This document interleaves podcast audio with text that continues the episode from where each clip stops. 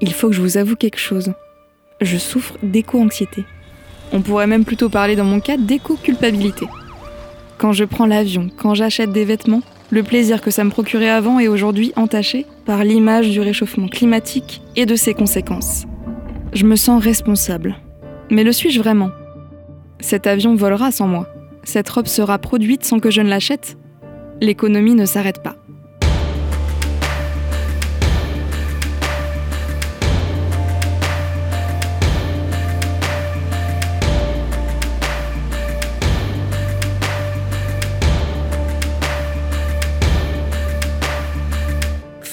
Together, un podcast signé Capital 8.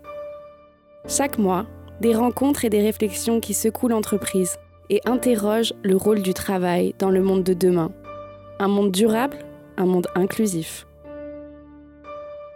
Tout commence par les observations d'une personne, les idées d'une autre, la mise en pratique d'une troisième. Et au final, c'est tout un nouveau modèle qu'on imagine, ensemble, en avant.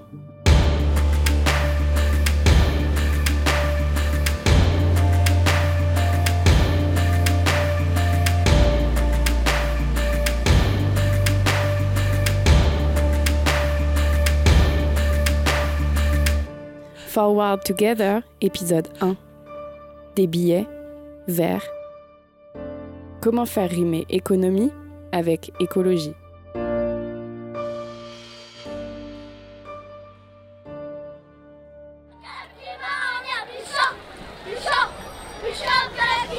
La seule solution, ça serait d'arrêter la machine, de revenir à la lampe à huile. On est trop nombreux sur cette terre et les changements à mener paraissent tellement vertigineux même si on faisait tous un effort, si on se déplaçait autrement, si on achetait moins de choses, si on mangeait moins de viande, ça ne suffirait pas. Et puis à quoi bon tous ces petits gestes quand on voit que c'est l'industrie, la production d'énergie et le transport de marchandises qui génèrent à eux seuls 80% des émissions de CO2 dans le monde? Qu'est-ce qu'on peut y faire, nous?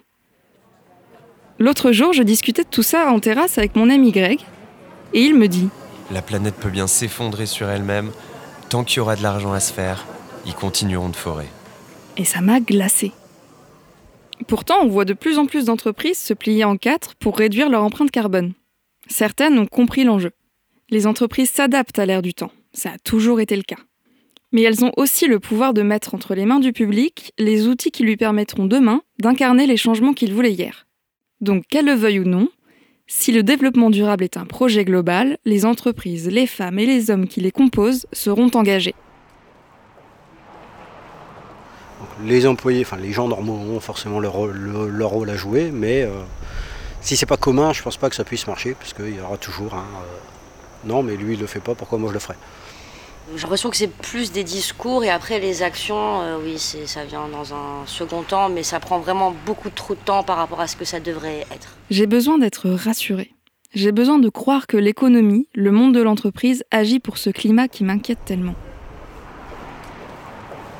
Du coup, je suis allée à la rencontre de Benoît Marienval, le cofondateur Dessin d'avenir. Benoît est un facilitateur. Il aide les entreprises à comprendre et modifier leur impact environnemental grâce à un atelier simple baptisé la fresque du climat. Mais alors, la première question c'est, est-ce que les entreprises en veulent vraiment de ce changement? Et est-ce qu'elles sont prêtes à changer?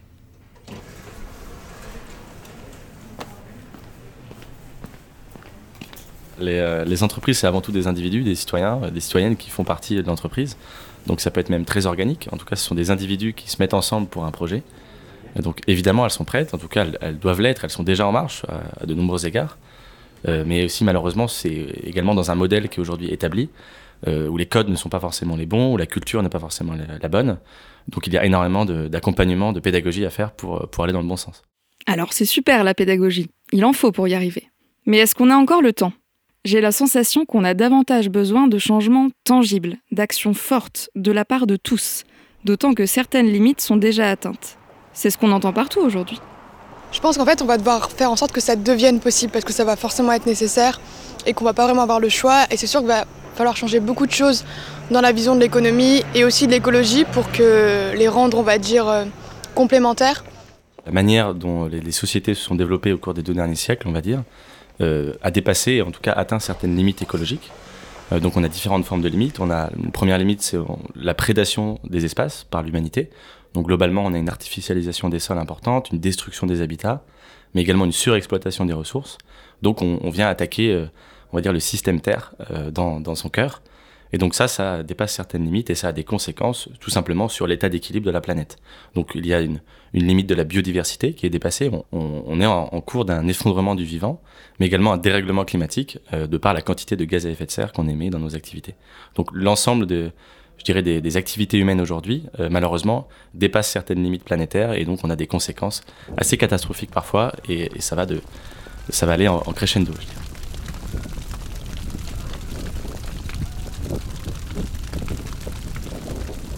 Le, problème aujourd'hui des sociétés et de l'impact environnemental est lié à la manière dont on, dont on produit, en tout cas dont on transforme l'énergie, euh, donc la manière dont on se transporte, dont on se loge, dont on produit, on consomme des biens, euh, dont on se nourrit aussi. Euh, tout ça a alimenté une course un peu effrénée dans l'accès à l'énergie, l'accès aux ressources, l'accès aux machines, qui aujourd'hui impactent tout ça. Donc l'entreprise, évidemment, fait partie euh, de la société, donc au même titre que les citoyens et au même titre que les États et les gouvernements, euh, fait partie également de la solution pour, euh, en tout cas, attaquer et régler le problème du climat et également de l'environnement. Enfin, c'est un peu de la com et finalement après on se rend compte que bah, économiquement on peut pas suivre parce qu'il bah, faut être rentable et on veut se développer.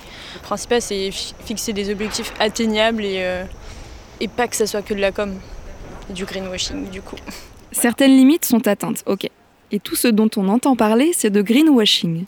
Mais les entreprises se donnent du mal à faire croire qu'elles agissent pour l'environnement sans le faire réellement. Alors, est-ce qu'elles se fatiguent pour rien? Pourquoi faire ça? J'en ai parlé avec Arthur Aubeuf. Lui, il a cofondé Time for the Planet, une association à échelle mondiale qui finance des innovations luttant directement contre le dérèglement climatique. Time for the Planet agit par l'entrepreneuriat. Donc les questions de greenwashing, il connaît. Mais qu'est-ce qu'il propose concrètement, lui? Ok, allez, on va se vous. Je donne tout. Si tu veux bien, elle me dit, elle me perturbe d'entrée. On a formé 4000 évaluateurs, c'est des gens comme vous et moi, mi-profil scientifique, mi-profil ingénieur, mais mi-profil euh, random, euh, littéraire si on veut. Et en fait, ces gens-là, ils doivent noter les innovations en fonction de six critères sur une plateforme qu'on a mis en ligne. Donc que ce soit les externalités négatives, parce qu'il ne faut pas que ça pourrisse la biodiversité, l'eau, euh, les sols, évidemment, quand on fait un truc qui est utile du point de vue climat, que ce soit la réplicabilité, la faisabilité, enfin voilà, il y a six critères ça donne une note et ça permet d'avoir un top tous les trimestres, un top 5 ou un top 10 d'innovation qui passe à notre comité scientifique en seconde étape. Et là, le comité scientifique fait la même chose, mais euh, en mobilisant son réseau, en challengeant en direct les innovateurs. Et donc là, vraiment, ils vont chercher à vérifier que les innovations ne sont pas bullshit, qu'elles sont passables à l'échelle, euh, qu'elles ne sont pas dangereuses, etc. Et donc, ils prennent vraiment le temps de faire ça. Et à propos du greenwashing alors? Il y a beaucoup de boîtes qui font du greenwashing, il y a beaucoup de boîtes qui sont pas forcément tout à fait viables euh, sur ces sujets-là, mais je sais qu'il y a énormément, énormément d'avancées dans le monde de l'entreprise pour en côtoyer de plus en plus dans des grands groupes je me rends compte qu'en fait, il y en a beaucoup qui sont vraiment sincères. C'est juste que c'est très compliqué de mettre des choses en place. Et donc, au début, ils font des petits trucs qui paraissent être un peu du greenwashing, mais ils essayent de se lancer. Et en fait, on se rend pas compte, mais le monde de l'entreprise est beaucoup plus avancé que le monde citoyen. Ils connaissent tous les mecs. Ils connaissent tous les scopes, les scopes 1, scope 2, scope 3. Ils savent exactement euh, où est-ce qu'il faut travailler. Ils connaissent leur bilan. Alors que le citoyen lambda, il est à 100 km de ça. Et en fait, on se rend pas compte, mais l'entreprise est vachement plus consciente. Par contre, elle est dans une inertie parfois euh, qui est un problème pour elle et parfois qui l'arrange bien. Donc ça dépend des boîtes. En tout cas, il y a des boîtes qui se bougent le plus fort possible dans l'endroit où elles sont. Il y a des boîtes qui sont très grosses aussi qui existent comme ça. Bah, typiquement Patagonia, moi je suis un grand fan. Bah, c'est des mecs qui arrivent à faire des trucs assez incroyables dans l'industrie textile. Ils font un milliard de chiffre d'affaires. Euh, Decathlon, ils se bougent pas mal. Après, il y a encore plein de trucs à faire, mais il y a des boîtes qui commencent à entamer des vrais trucs.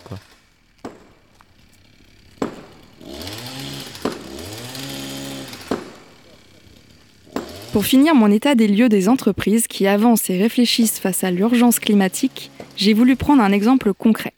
S'il y a un secteur où on s'est bien rendu compte des limites climatiques et qu'il faut aujourd'hui repenser de manière globale, c'est la construction. La construction incarne, selon Benoît Marienval, une véritable prédation, une menace sur notre environnement. Il y a des personnes aujourd'hui qui sont très impliquées et concernées et qui tentent de repenser les anciens modèles pour construire sans détruire. C'est le cas de l'ingénieur Franck Boutet, qui dirige un bureau d'études, de conseil et d'ingénierie dans les domaines de l'environnement et de la transition écologique. La question environnementale aujourd'hui, elle dit attention, on ne peut pas faire tout et n'importe quoi. Se chauffer, c'est une ressource. Se refroidir, c'est une ressource. S'éclairer, c'est une ressource. Les, construire euh, n'importe comment, ou en tout cas faire des bâtiments tout vitrés dès lors qu'il fait chaud, c'est une gabégie, etc.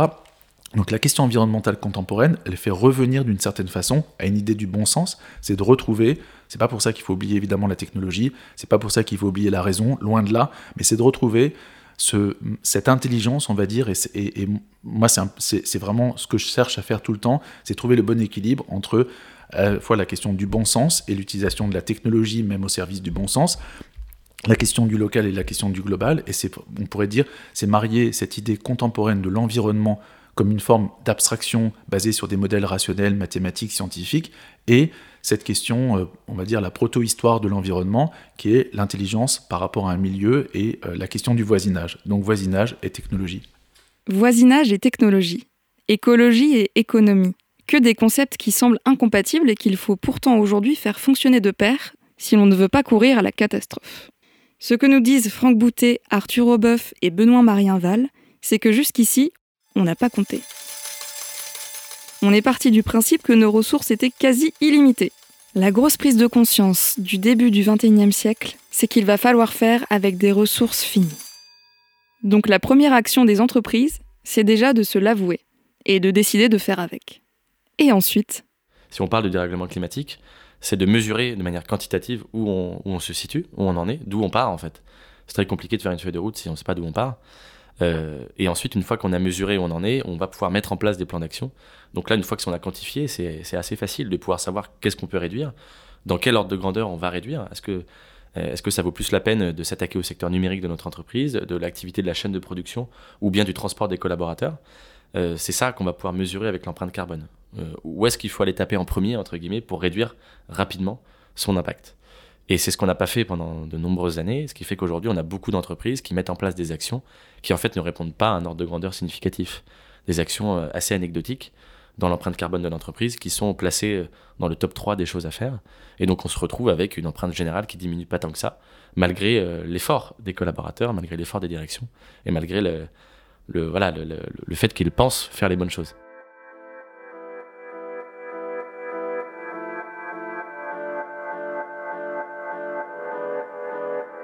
Mesurer et identifier les biais par lesquels son entreprise pollue, c'est aussi comprendre son rôle dans le développement durable.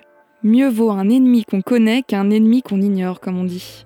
Même si dans ce cas, c'est un ennemi intérieur. Les entreprises dans le secteur tertiaire ont sur le papier moins d'efforts à enclencher que le monde de l'industrie. Elles pourraient se croire à l'abri des gros changements à opérer. Mais il ne faut pas oublier tout ce qui va autour de leur activité économique. Pour de nombreuses entreprises du, secteur des services, le gros de l'empreinte carbone est ce qu'on appelle le scope 3, donc le troisième scope euh, d'empreinte carbone. Le, scope 1 et 2, ça va être lié à l'activité directe de l'entreprise, euh, je dirais vraiment l'activité dans ses locaux, sur ses chaînes de production. Et le scope 3, le troisième périmètre, c'est ce qui est au-delà de ça, donc ce qui va concerner l'ensemble de la chaîne de valeur euh, de la vente, en fait, donc à la fois les parties prenantes en amont de la chaîne et en aval, et également les collaborateurs. Donc pour une grosse partie des entreprises de services, l'impact se situe sur le scope 3.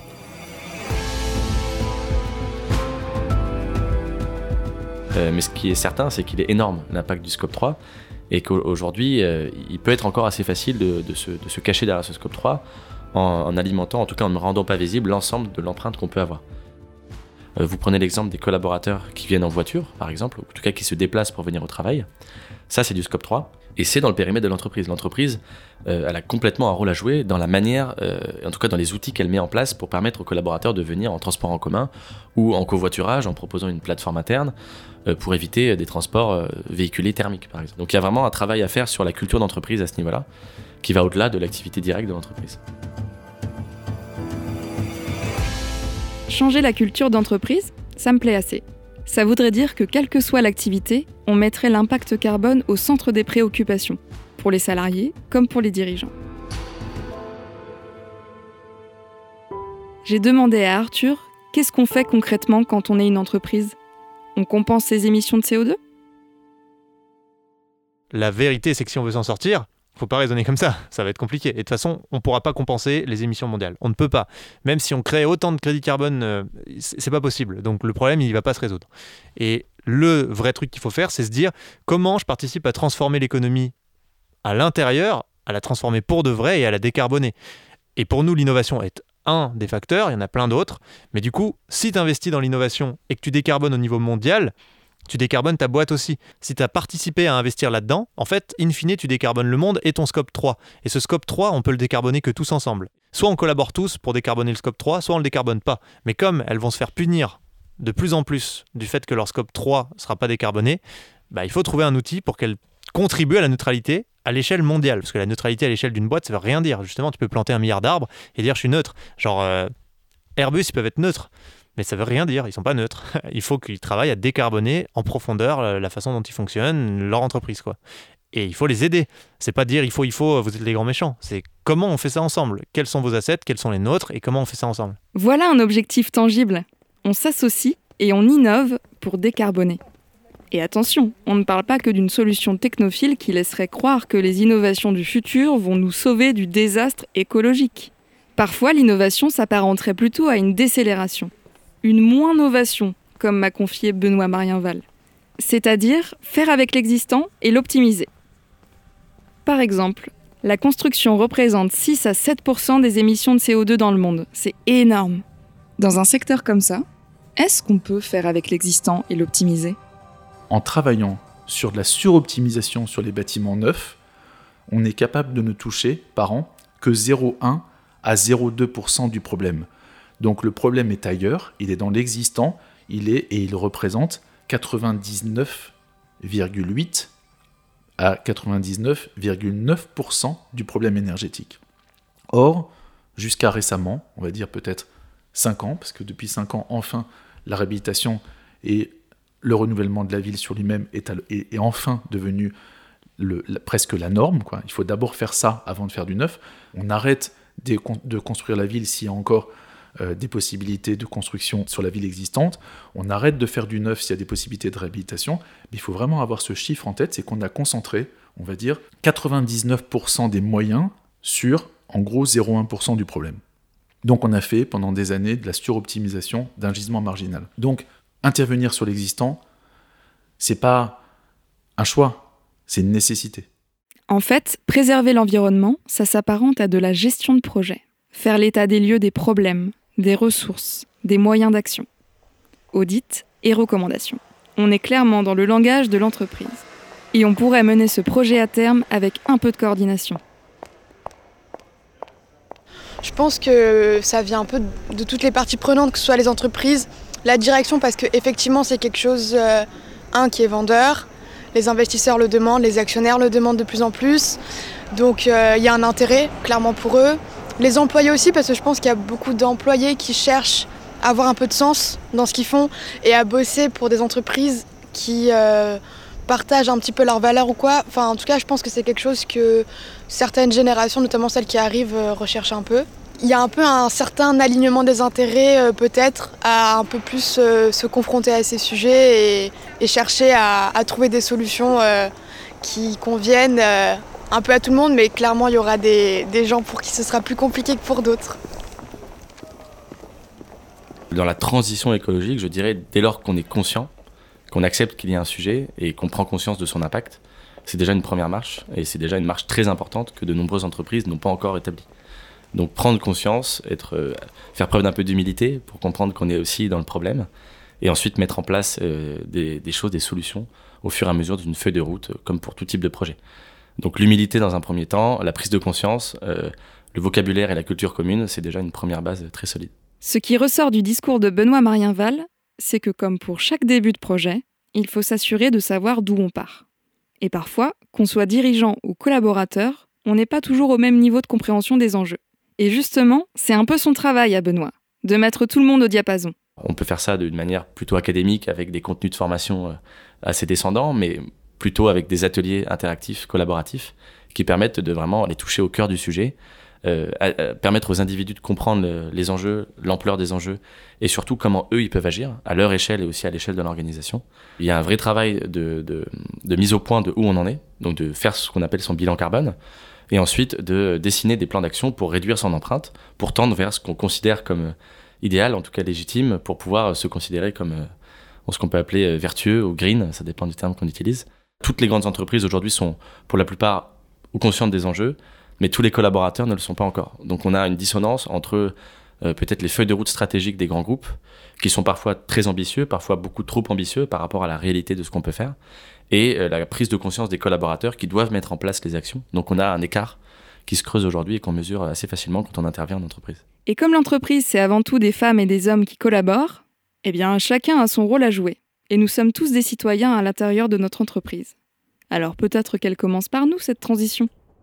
Donc je pense qu'il y a un milliard de trucs à faire et c'est facile et ça peut être vite une excuse aussi d'être défaitiste.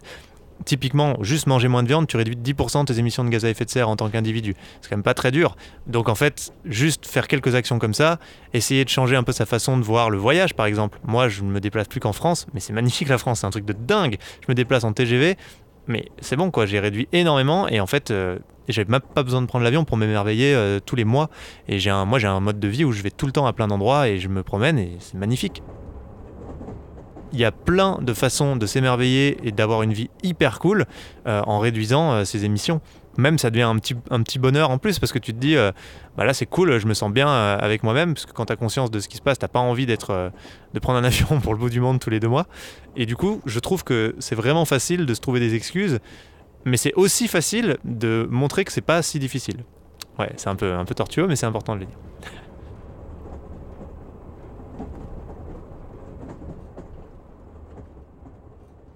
Ce qui est puissant, c'est que les, personnes se rendent compte qu'en fait, elles peuvent faire des choses dès demain, dès aujourd'hui. Les petits pas de la sobriété euh, pour réduire un petit peu nos, consommations de manière générale. On se rend compte qu'on consomme beaucoup. Donc euh, voilà, changer un petit peu notre mode alimentaire, euh, changer la manière dont on, se loge, dont on chauffe notre maison, notre appartement, changer la manière dont on se déplace, peut-être prendre plus souvent des gens avec nous dans notre voiture si on n'a pas le choix que de prendre une voiture. Donc ça, c'est des premiers petits pas, euh, des prochains petits pas de sobriété. Euh, après, il y a d'autres petits pas plutôt pédagogiques, euh, informatifs, où on va bah, en parler tout simplement. On va parler du sujet du dérèglement climatique autour de soi, en famille ou, auprès d'amis. Alors attention, il faut le faire avec des pincettes. C'est pas forcément facile à aborder, notamment en famille, mais c'est important aussi de briser la glace et de rendre visible le fait que c'est un sujet, du fait qu'on sait en parler un petit peu plus. Donc on va être assez fier aussi d'en parler et de le rendre visible auprès de nos cercles familiaux ou amicaux je vais jamais chercher à dire à quelqu'un ce qu'il doit faire. C'est juste si quelqu'un peut comprendre ce qui se passe, c'est super. Et je pense que le travail là-dessus, euh, il faut qu'il soit fait encore plus. Et après, ben moi, je fais ce que je, juge être intéressant et, utile, mais j'ai pas envie d'être moralisateur ou culpabilisant avec les gens. Ils font ce qu'ils veulent. Moi, mes meilleurs potes sont climato-sceptiques, hein, vraiment. Chacun sa vision du monde. Mais moi, pour être en cohérence avec la vision que j'ai et les infos que j'ai qui me touchent, ben, je fais quelques petites actions simples comme celles que j'ai données. Ça, ne nécessite pas des choses drastiques. On peut tout à fait euh, aller dans le bon sens sans pour autant euh, devenir extrême dans notre comportement. Euh, même si l'escalier est très haut, les premières marches sont super accessibles, euh, mais c'est pas un sujet facile et, j'encourage les personnes qui veulent le faire à prendre du recul et, et, à se dire que tout le monde va à la vitesse, à sa propre vitesse. L'important est qu'on soit dans la même direction.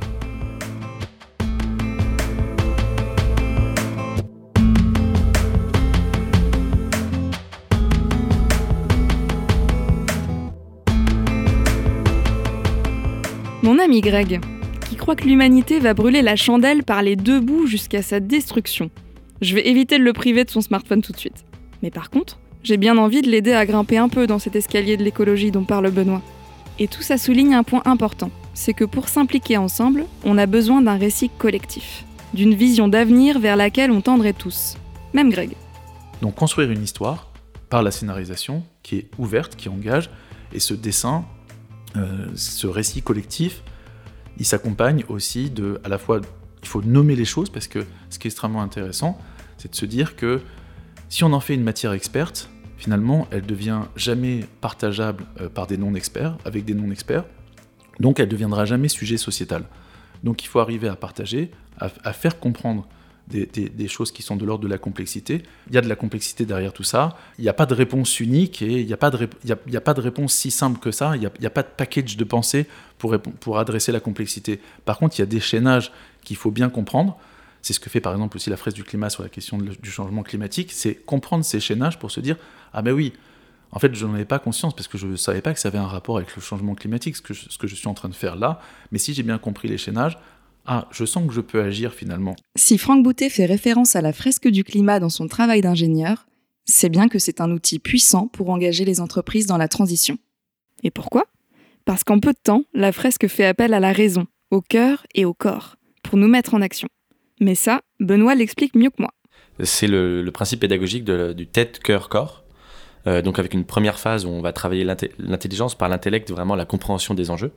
Euh, une deuxième phase où on va plutôt aller questionner et accueillir les émotions des participants face à ces sujets-là, qui sont très importants, donc qui remuent un petit peu. Et la troisième phase, plutôt le corps euh, ou les jambes, on va leur proposer de se mettre en action en proposant des idées et peut-être même des engagements à activer dès demain, des, prochains petits pas, comme on peut les appeler. Donc tête, cœur, corps. On permet vraiment en trois heures d'avoir une aventure euh, globale où les participants vont comprendre, ressentir, euh, rendre visible leur ressenti et ensuite agir. Et après ça, l'action entraîne de nouvelles actions, comme un effet boule de neige, pour que nos petits-enfants puissent aussi en faire des boules de neige.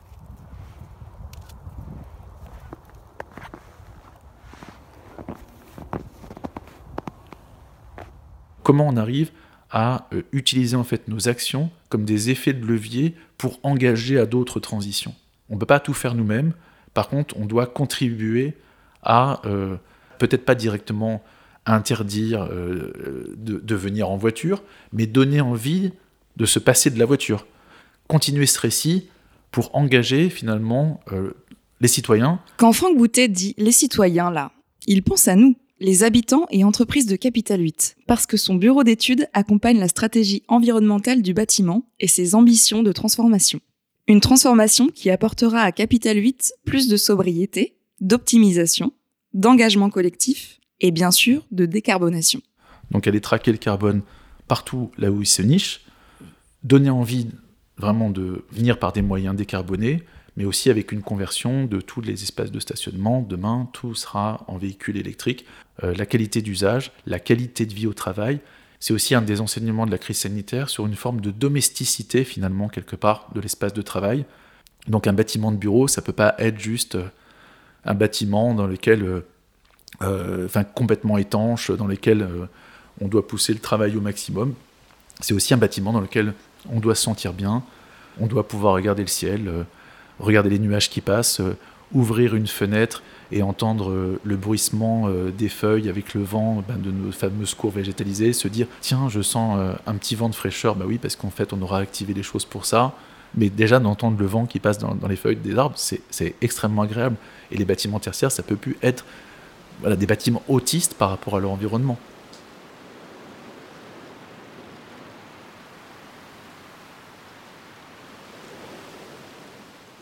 Donc, en travaillant dans un cadre qui incarne nos valeurs, j'ai le sentiment que l'on pourra aussi défendre ces valeurs dans nos filières. On ne choisit pas tout dans son entreprise, mais on doit pouvoir choisir à quoi sert notre activité. Parce qu'on a besoin d'agir maintenant et de manière positive. C'est ça qui change le monde, hein. c'est qu'on se lève tous les matins pour faire un truc, tous, et qu'on est 8 milliards à faire ça. Et d'ailleurs, on met 100 000 heures par vie de travail, chacun là. C'est énorme, on se rend pas compte, c'est 11 années cumulées sans dormir à la suite où on se lève pour aller faire un truc. Ce truc-là, si on l'oriente autrement, on change le monde instantanément. C'est à nous de faire en sorte que les entreprises, qui sont donc ce qui fait qu'on oriente cette force de travail prodigieuse, ben, soient cohérentes et répondent à des vrais besoins. Si c'est juste faire plus d'argent chaque jour, je sais pas trop où on va, mais moi je vais faire une grande sieste de 100 000 heures, ça sera mieux. Nous, on s'est dit, ben, ça doit servir à lutter contre le dérèglement climatique parce que c'est une énorme problématique de l'espèce humaine aujourd'hui. Donc, il faut que nos indicateurs de succès, des boîtes qu'on va créer, de tout ce qu'on fait au quotidien, ce soit des indicateurs environnementaux. Bien sûr qu'on va utiliser l'argent comme un outil, bien sûr que si les boîtes sont en faillite, on va pas y arriver. Mais par contre, notre indicateur de succès, celui qui est au-dessus de tous les autres, il est environnemental. Et donc, on l'appelle le dividende climat. Et c'est des tonnes de gaz à effet de serre non émises ou captées qu'on retourne à nos actionnaires tous les ans en fonction de l'argent qu'ils ont mis. Et c'est pour ça qu'ils viennent. Et si on n'arrive pas à être compétitif de ce point de vue-là, donc environnementalement parlant, nos actionnaires nous tapent sur les doigts. Mais c'est différent de l'actionnaire qui tape sur les doigts pour transformer un euro en toujours plus. Nous, pour nous, c'est quelque chose de sain d'avoir des actionnaires qui demandent des comptes de ce côté-là.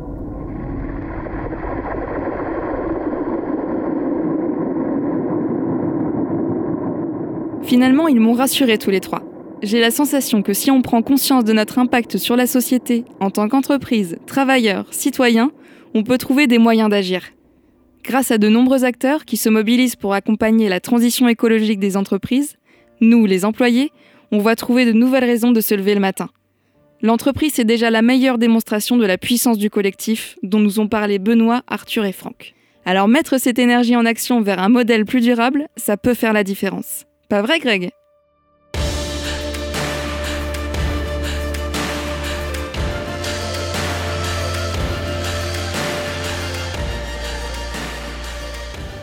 Vous venez d'écouter Forward Together, un podcast signé Capital 8. S'il vous a plu, partagez-le auprès de vos collaborateurs pour aller plus loin ensemble. À bientôt pour un nouvel épisode.